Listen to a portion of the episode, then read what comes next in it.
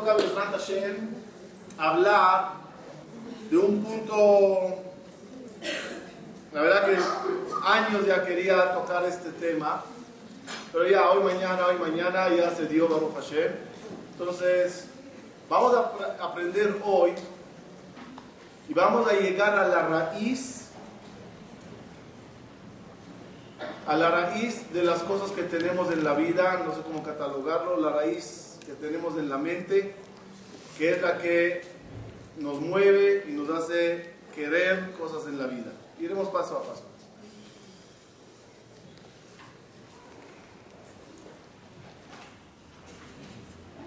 ¿Cuál es el punto que nos hace actuar de una forma o de otra? Ir o hacer tal cosa. ¿Cuál es el punto inicial en el ser humano?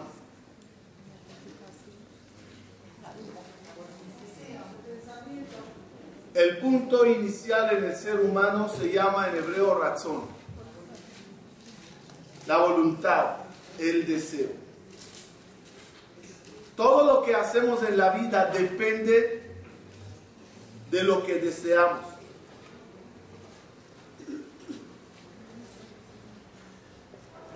En la creación, el primer punto donde arranca la creación es el momento que Dios desea hacer un mundo, hacer seres vivientes,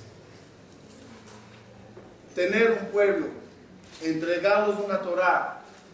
Ese deseo divino es el que hizo todo el mundo. Si Dios no hubiera tenido ese punto inicial y no hubiera tenido ese deseo, ¿hubiera existido algo? ¿Existiría algo hoy en día? No. Todo existe por el deseo que tenía Dios. El ser humano hecho a imagen y semejanza del Creador es lo mismo.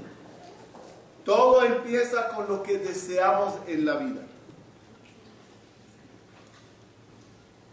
La diferencia entre uno y otro es qué deseas. Una persona que llegue a no desear nada se considerará muerto. No existe no desear. Ejemplo, todos tienen deseo de vivir.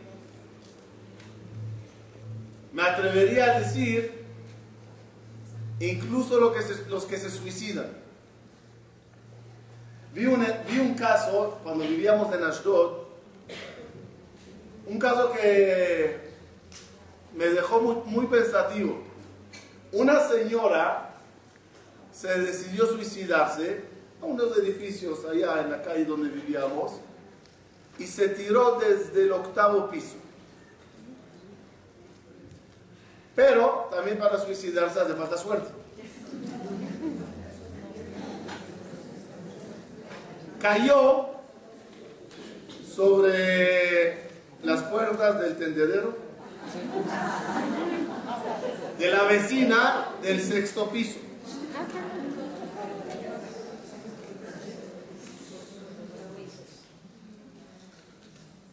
Se cae, se agarra de los cables y empieza a gritar. ¡Achilo, achilo! Ah, y los bomberos llegaban y gritaban, apúrense, apúrense. Y era una escena un poco ridícula, como diciendo,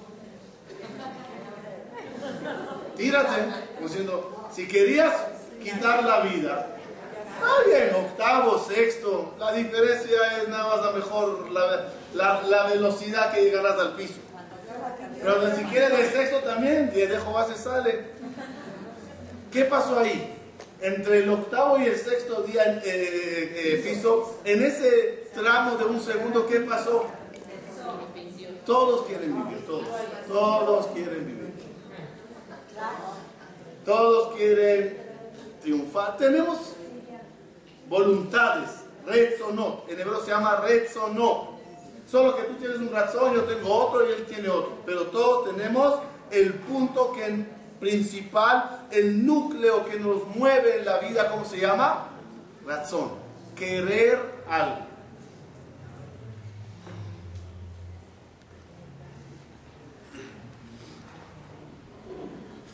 Hay razón fisiológico. ¿Qué es razón fisiológico? Comer, dormir, beber, vivir, son deseos fisiológicos. El cuerpo solo te lo pide. ¿Puedes perdonar el no comer tres días? No, el cuerpo te va a provocar querer, querer comer, querer dormir, querer beber. No está en tus manos, no está en tus manos. Las voluntades que no están en manos de uno, sino que el cuerpo mismo los genera, se llaman deseos fisiológicos. Hay deseos psicológicos que ya son eh, voluntades mentales. Por ejemplo, quiero un chocolate. ¿Es, ¿Eso qué es? ¿Es fisiológico o psicológico? ¿El cuerpo o la mente? Es la mente, porque el cuerpo puede vivir sin ese chocolate. Obvio que cuando alguien comió delante mía un chocolate y me sacó los ojos y me me despertó en mí unas ganas, ¿sí? Fue un, sentimiento. No, incentivo. Fue un, un incentivo que me provocó querer algo. Pero, ¿cómo lo logró esta persona? Me demostró algo, entró a mi mente y me causó querer ahora algo. A uno le provocan con un chocolate, a otro le provocan con un dinero sucio, a uno le provocan con una, una un, em, ¿cómo se llama? a uno le provocan con adicciones, cada uno por donde le vayan agarrando, pero son deseos que se me despertaron. Así que una de las palabras claves de un ser humano vivo es yo quiero. Yo quiero. Una palabra tan profunda que no, no, damos cuenta, y hoy vamos a analizarla muy bien, Hashem, qué significa yo quiero. Toda la clase va a ser explicar ese yo quiero, pero paso a paso. Pero una frase que decimos con yo quiero ir, quiero viajar, quiero comprar, quiero cambiar, quiero, quiero, quiero, el quiero es el núcleo de tu vida. Nadie puede vivir sin querer algo. También la gente que no quieren hablar con nadie. La gente que no quieren ver a nadie. Quieren ese silencio, quieren esa, esa privacidad, quieren, quieren no hablar. Todos queremos algo. Pero a veces no se puede. Obvio, que muchas de las cosas que uno quiere, ya veremos, hay, hay, cosas que yo quiero y no puedo, pero hay muchas de las cosas que queremos, la mayoría de las cosas que queremos en la vida son voluntades, voluntades, ¿sí? deseos que alguien nos educó a quererlas. Por ejemplo, a mi abuelo a lo mejor le educaron querer tener un nuevo caballo. A mí me educaron tener un nuevo coche. A él le educaron querer tener... Cada uno le educan a querer otras cosas. La sociedad, los maestros, los papás. Cuando los papás nos hablan y nos dicen, tienes que ser abogado, ¿qué te están metiendo en la mente?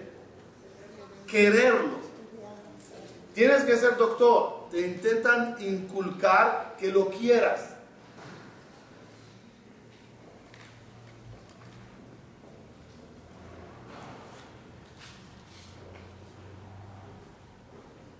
Un dato más, ya, ya entramos.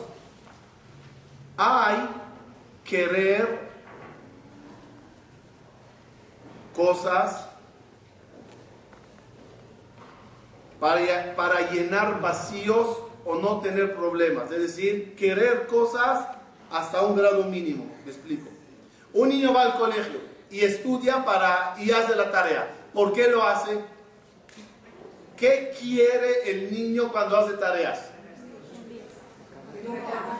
Dos niveles, dos niveles. Primer nivel, que no le regañen, que no le castiguen, que, no le den mala calificación, que no le dejen de grado.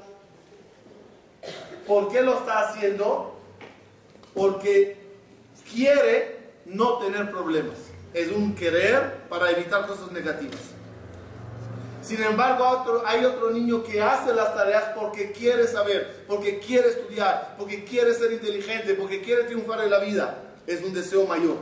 ¿Cómo se llama el primer deseo? Es desear cubrir el vacío, así se llama. Quiero para no tener problemas. El momento que llené ese vacío, déjame tranquilo. ¿Cómo? Repásalo otra vez. Digan a un niño, Perdón, ¿cómo se llama el segundo, es la segunda voluntad? No es querer llenar vacío, querer crecer. Así se llama. Querer crecer. ¿Cómo puedes hacer el examen? ¿Qué clase de niño tienes? ¿Terminó el examen? No importa lo que sacó. Digamos 7. Dile, hijo, repasa de nuevo la materia. ¿Para qué? El primer caso de querer llenar vacío ¿Repasará la materia? ¿Por qué no? Ya cumplí, ya terminamos, ya se arregló. El que, el que quiere crecer, saber, mejorar y triunfar, ¿qué hará? Lo repasará. ¿Entendemos la diferencia? Hay cosas en la vida que queremos hacer nada más para salir y el dejo va. Ya, lo hice, déjame tranquilo. Y hay uno que lo hace con ganas de superar, con ganas de crecer.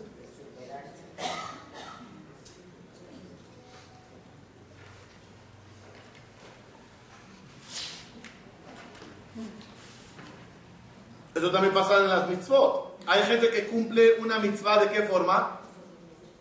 Ya, ya la hice, déjame tranquilo, aquí está la cosa, ya. No, pero intenta hacerlo mejor y más. No, ya, llamarlo. Y hay otros que intentan hacer las cosas de una forma mayor para siempre crecer. Todo. Paréntesis, ese es el motivo que es bueno ofrecer premios a los niños si hacen cosas extras. ¿Por qué?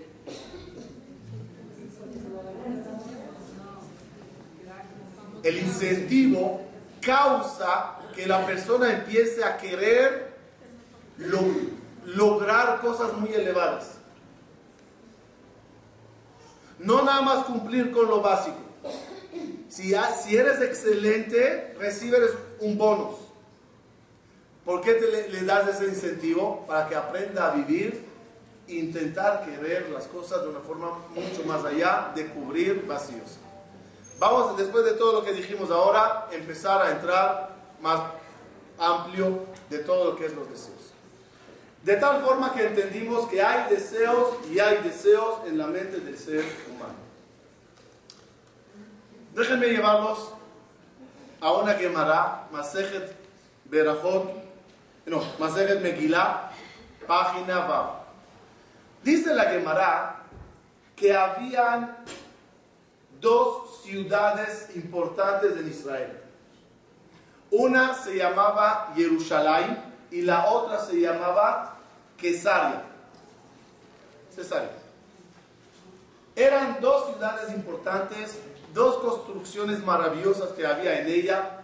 En la época del rey Herodes, Herodes que sepan, construyó, eh, él no construyó el Betamigdash, el segundo Betamigdash estaba, pero Herodes le reconstruyó, es decir, le amplió, le, hizo una, todo lo que conocemos era obra del rey Herodes.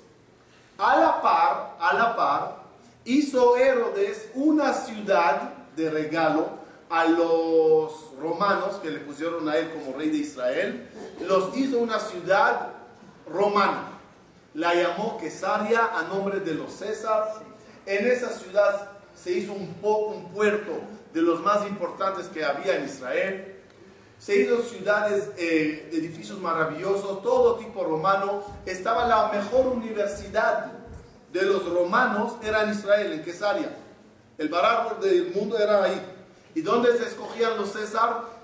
Los consejeros, los ministros, los economistas de Roma, ¿de dónde se escogían? De las escuelas de Quesaria. Llegó un momento que hubo una discusión. ¿Cuál es la capital de Israel? ¿Jerusalén o Quesaria? Que sepan, si no me equivoco del dato, mejor no digo los años, durante varios años, Cesarea era la capital de Israel, no Jerusalén. Políticamente, el gobernador de Cesarea mandaba sobre el gobernador de Jerusalén. Dice la Gemara, dos ciudades, Jerusalén y Cesarea. Cuando se destruye esta, se construye esta. Cuando se destruye esta, se construye esta. Metafóricamente, con los ladrillos que quitaste de la muralla de Jerusalén, con esta se construye Quesaria. Cuando vivíamos en Venezuela, teníamos en la casa un, dibujo, una foto muy bonita, que era eh, el juego de sube y baja de los niños. No, no balanza. De sube y baja. Entonces era un sube y baja muy bonito así, de madera, y sobre un lado estaba Jerusalén, y sobre el otro lado Quesaria. ¿Cuál es la idea de esa foto? Que eran dos ciudades de sube y baja. Sube y baja. Una se construía de las ruinas de la otra. Rabotai, si queremos un concepto maravilloso en la vida, hagamos copy-paste. Reemplacemos la palabra Jerusalén en la palabra alma.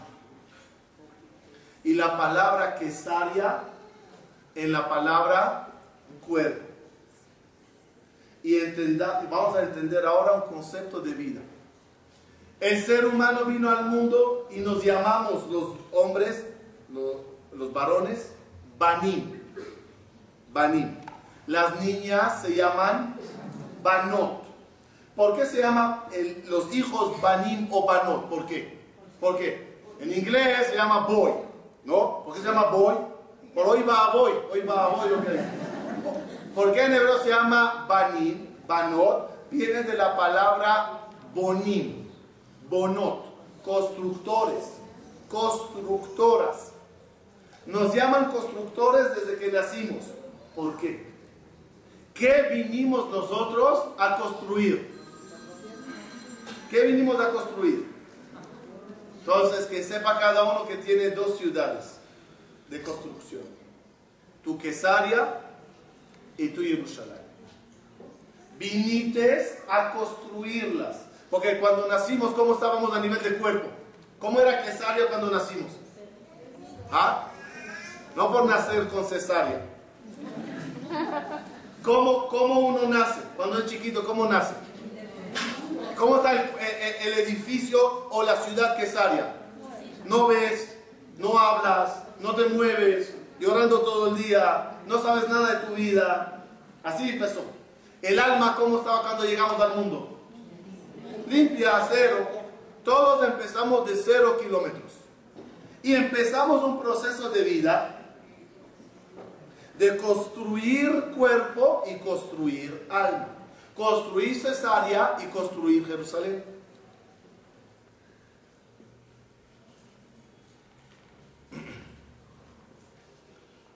Esta construcción es la que dio el resultado de hoy hoy ya estás construida. Tienes tu cuerpo y tienes tu alma. Pero a veces hay cosas, me lo diré mejor dicho, ¿de dónde puedo hoy en día obtener ladrillos para construir un lado o otro? ¿Se acuerdan que dijimos de que estaría en Jerusalén? Cuando esta sube, la otra baja. Necesito aclarar una palabra en hebreo para poder seguir. ¿Qué significa en hebreo Mesirut Nefesh? Mesirut Nefesh, traducción literal, Mesirut es entregar, eh, perdonar. No, no salvar. Nimsor, Mesirut. Nefesh, ¿qué es? Alma. Traducción literal, ¿cómo se traduce en Mesirut Nefesh? Entregar el alma. Por ejemplo, en la Inquisición, a una persona, digamos, le dijeron, o te posternas ante la estatua, o te matamos. Y él dice, mátame, no traiciono a mi Dios. ¿Qué hizo esa persona en términos normales? Hizo Mesirut Nefesh. Aprendí esta semana un concepto, me puse a investigar ayer y hoy, lo aprendí el sábado, parece que es famoso, pero yo no lo sabía. ¿Qué significa Mesirut Nefesh? Nefesh, equivocadamente siempre la traducimos como alma. En hebreo, en lenguaje de la Torah, Nefesh tiene otra traducción. En la parasha que leímos del último Shabbat, dice Abraham a la gente de nafshechem kiruli, si, si quieren, si gustan, llámenme por favor al encargado. Como dijo Abraham, si gustan, si quieren, y nafshechem. Nefesh en hebreo significa voluntad. Por lo tanto, Mesirut Nefesh, ¿qué significaría ahora? Entregar voluntades. Y aquí viene la clave. Toda la vida tienes que perdonar una voluntad para construir la ciudad. La pregunta, ¿qué voluntad sacrificas para construir qué ciudad? Para que no sean palabras complicadas, de nuevo. Quiero que se concentre porque es un concepto impresionante para la vida. Una persona se sacrifica, perdona una voluntad. Al perdonar una voluntad, ¿qué haces? Construyes algo. Agarren el ejemplo de pareja. La pareja te dice, no me gusta que haces esto. Y lo quieres hacer. Pero como a la pareja le molesta, ¿qué haces? Perdonas en tu deseo, en lo que querías, en tu razón. ¿Qué hiciste? En hebreo, ¿qué hiciste? Mesirut Nefesh. ¿Qué dice Mesirut Nefesh? No entregaste tu vida. No, no. Entregaste tu voluntad.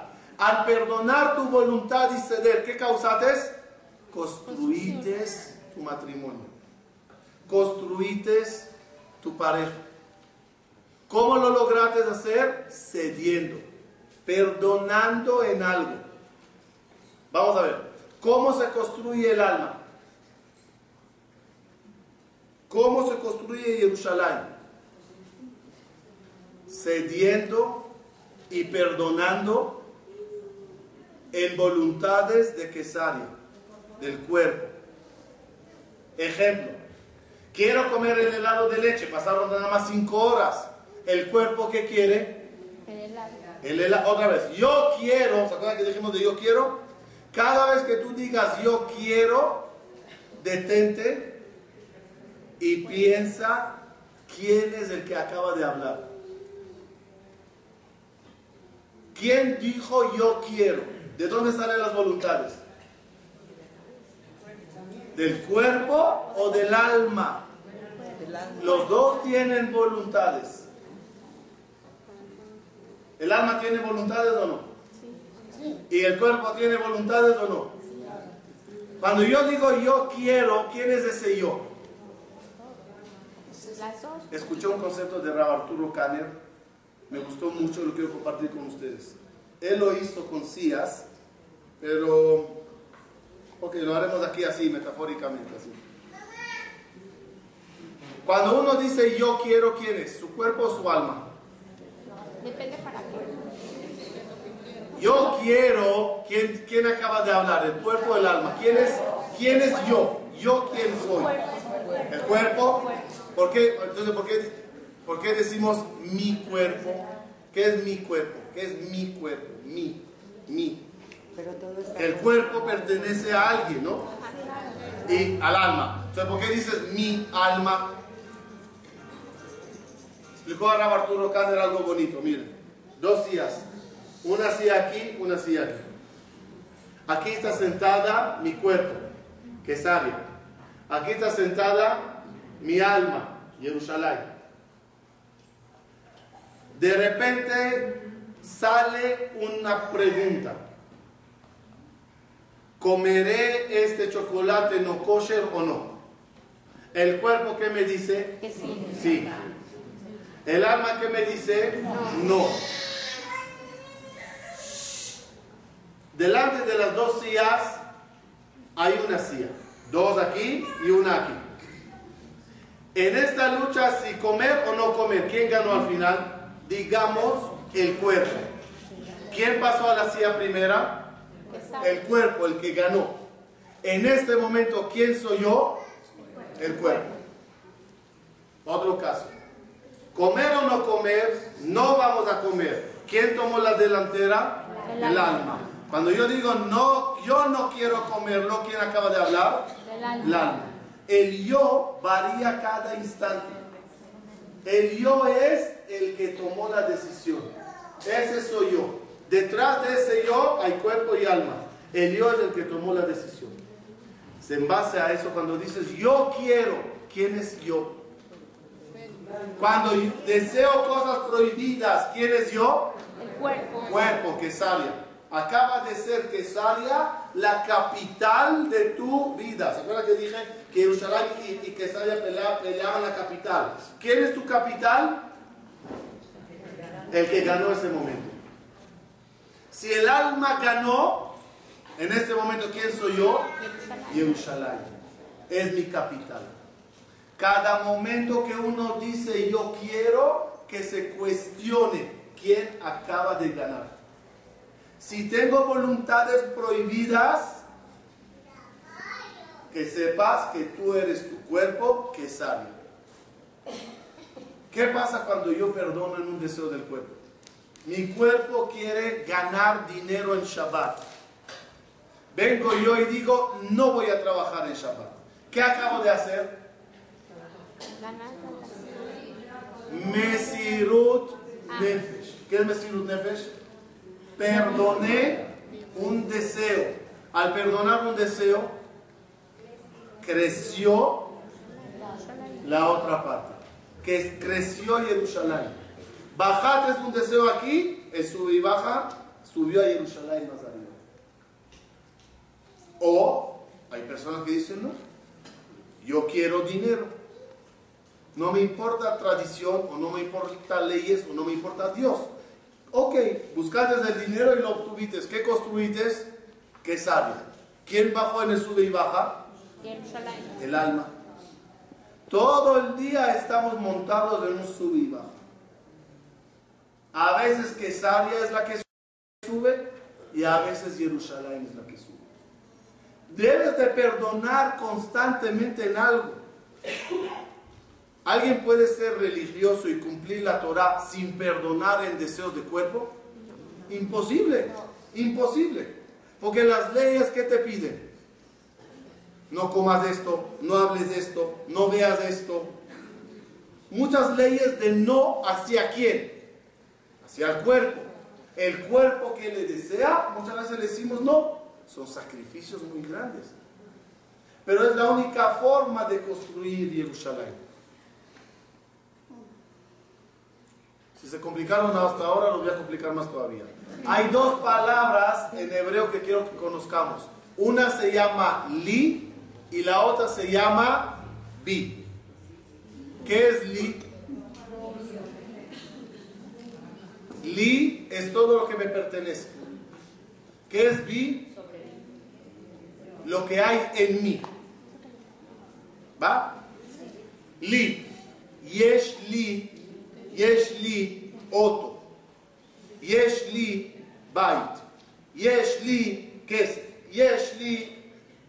Tengo yo todo lo material. Respecto a lo espiritual, ¿qué se dice? No se dice yesh li. Yesh bi emuná. Yesh bi ahava. Yesh bi Hay en mí buenas cualidades. Hay en mí fe. Hay en mí esperanza. Son cosas espirituales. Li, ¿a qué ciudad pertenece? A- al cuerpo. ¿A qué ciudades dijimos? No se ve que me estaban escuchando. sí. ¿Y el bi a quién pertenece? A Yerushalayim. Rabotai, si me captaron, entenderán la frase. Hay personas que perdonan el bi en tal de tener más li. ¿Es verdad o no? Perdona en valores, perdonan en cualidades, perdonan en leyes, en mitzvot, en tal de el viernes, el viernes vinieron, vinieron dos señores, y dos jóvenes, pareja, dos eh, señores a mi casa a las 2 de la tarde a consultarme un negocio que quieren abrir. Me explicaron el negocio, cómo funciona. Hicimos así rápidamente el cálculo. Calculo así facilito 30 mil dólares al mes. Que no están mal, no están mal. Se puede, se. No hay inversión, no hay riesgo, no hay nada. Solo una idea, se lanza y se hace. Hay un problema nada más, por eso vinieron a consultar. Hay que transgreder una ley de la Torah. No, no, no, no voy a decir cuál es para que no agarren la idea. Hasta que se las quite a ellos, no sé si alguien aquí se animará. Hay que transgredir una ley nada más. Una ley. Y no Shabbat. Una ley nada más. Y era difícil porque es tentador. Y en ese momento de duda para ellos, ¿entre quién y quién hay lucha? Entre Yerushalayim y Quesaria, entre el li y bi, entre el cuerpo y el alma. ¿El cuerpo qué dice? Vamos. Damos más hacer, damos esto, así, todas las justificaciones para cacherizar. ¿O el alma qué dice? No. No se puede. Y cuando dijeron, está bien, Rab, vamos a perdonar en eso y no lo vamos a hacer, crecieron automáticamente cada uno, espiritualmente crecieron, construyeron su Jerusalén interna. Y esa es la vida, cada uno le toca otra clase de lucha. Llevar una vida religiosa no es fácil, es muchos sacrificios. Y el que opina que el judaísmo es fácil, creo que no conoce al judaísmo. Es muy difícil. Son 600 613 sacrificios. Y Jajamim agregaron 4000 más. Entonces imagínense cómo.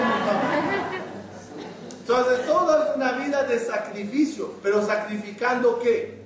Sacrificando ladrillos de Quesaria para construcción de Jerusalén. Eso toda la vida.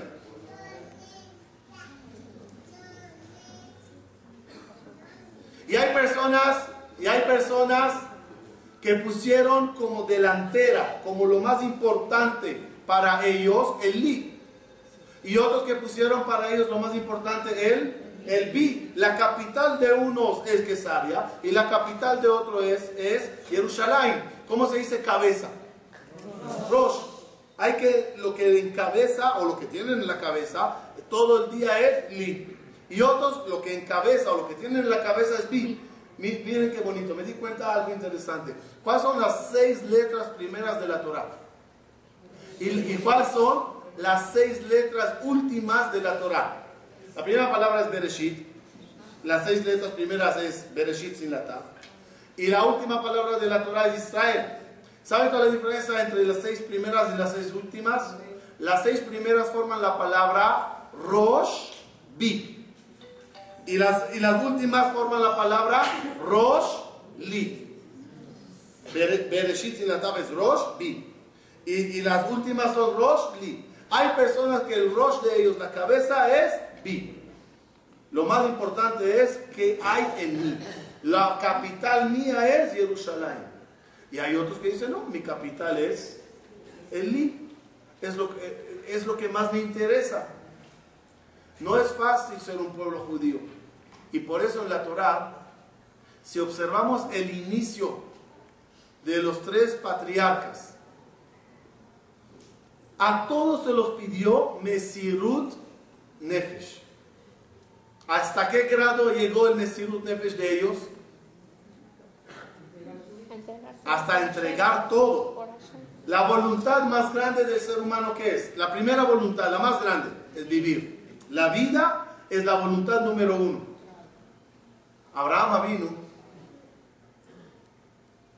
se sometió a la pregunta, ¿reconoces la idolatría de Nimrod o te tiramos al fuego? ¿Qué dijo Abraham vino?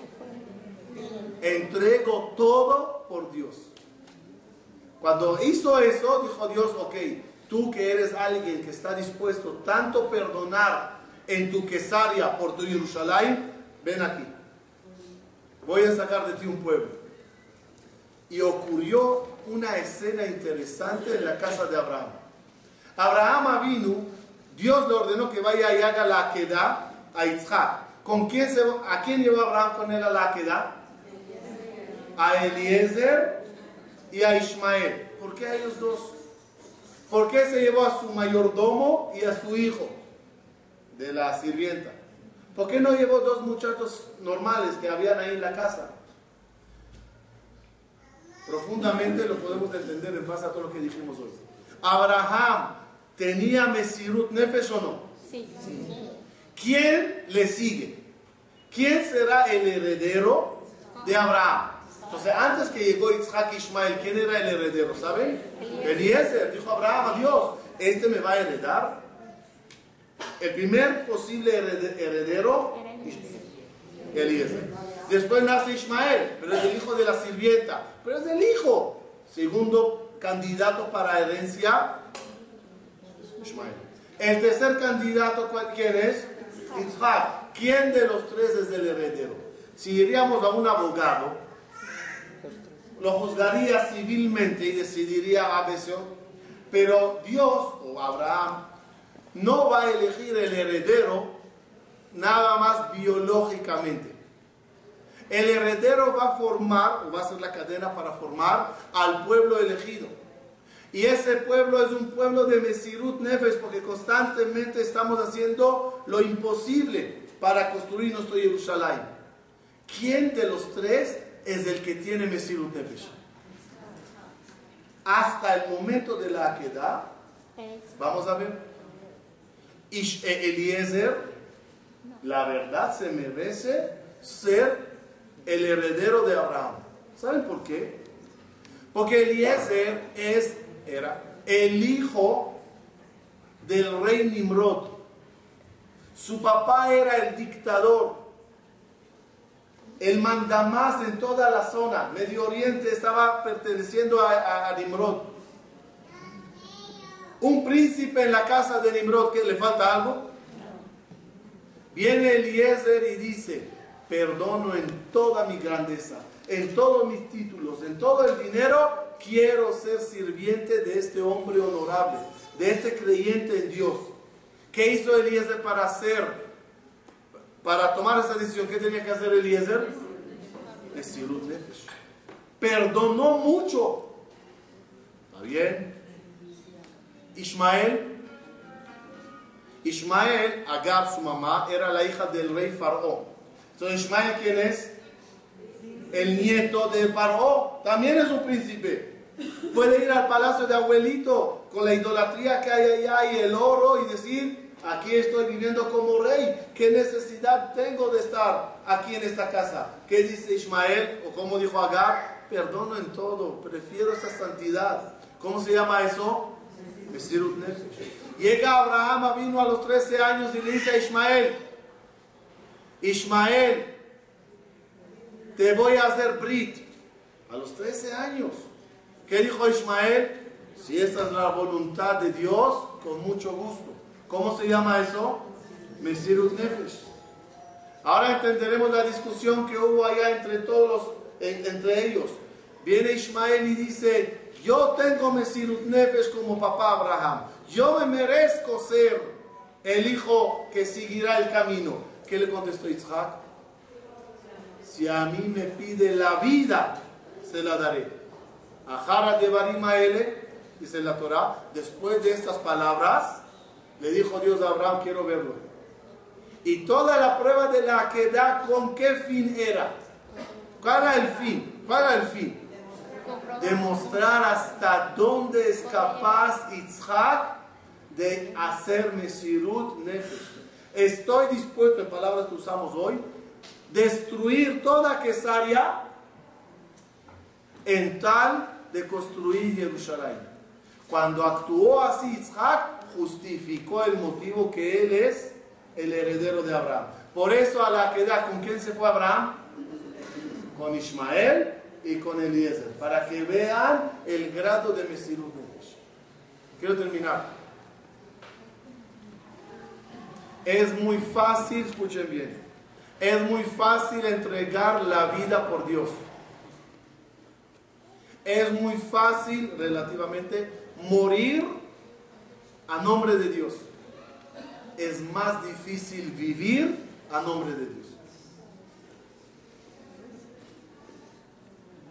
Si viene alguien y me pone una pistola mejor y me dice, sé budista, dispárame.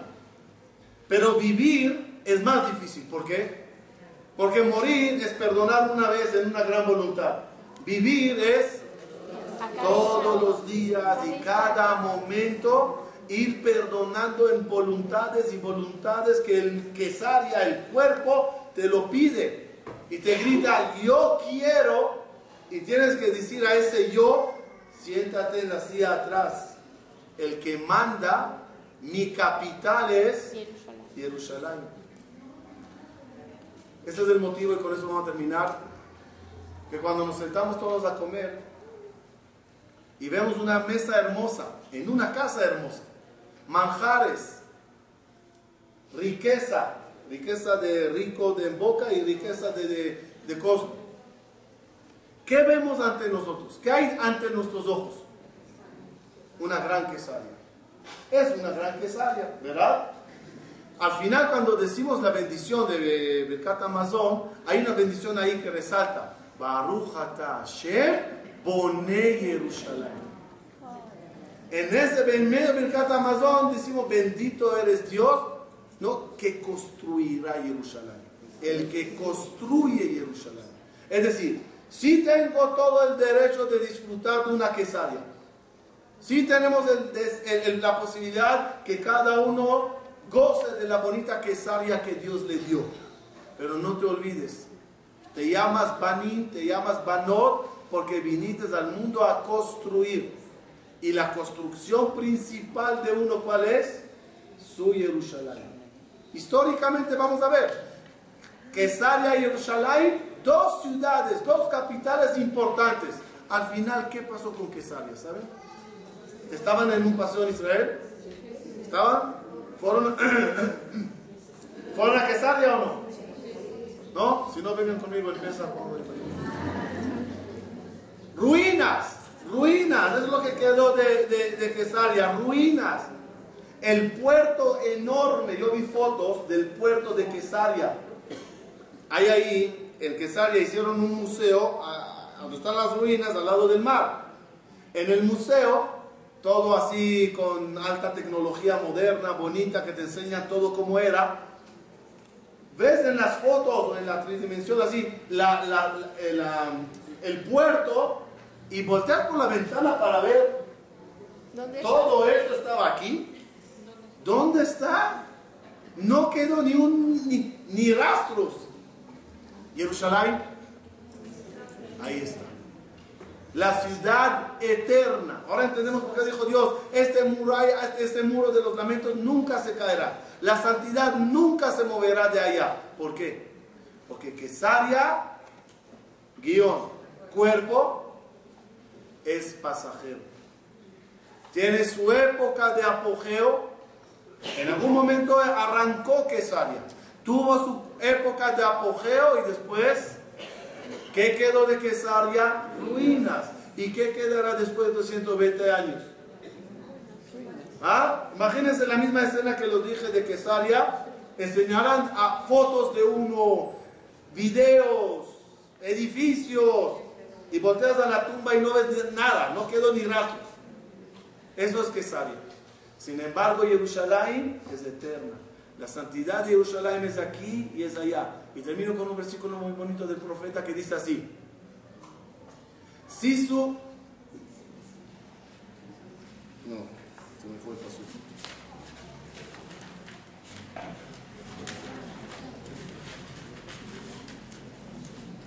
Dice el paso así. Simchu et begiluba. Alégrense con Jerusalén. Kol avea todos las que la aman. Hagan copy paste al alma y entenderán ese versículo diferente. Alégrese con Jerusalén. regocijen de ella todos los que la, las que la aman. Si su itamasos, alégrense muchos con ella todos los que la lamentan. ¿Qué quiere decir todos los que la lamentan? Ahora entenderemos qué significa lamentar la destrucción de Jerusalén. ¿no? Lloramos la destrucción de Jerusalén, la lamentamos. El trabajo de cada persona diariamente, ¿cuál es? Lamentar la destrucción de Jerusalén propia suya. Cuando yo peco, ¿qué hago con mi pecado? Cuando yo peco, ¿qué hago?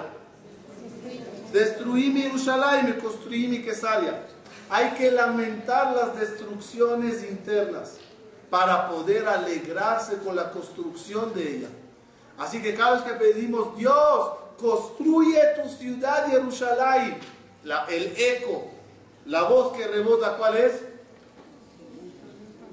Construya tú tu Jerusalén.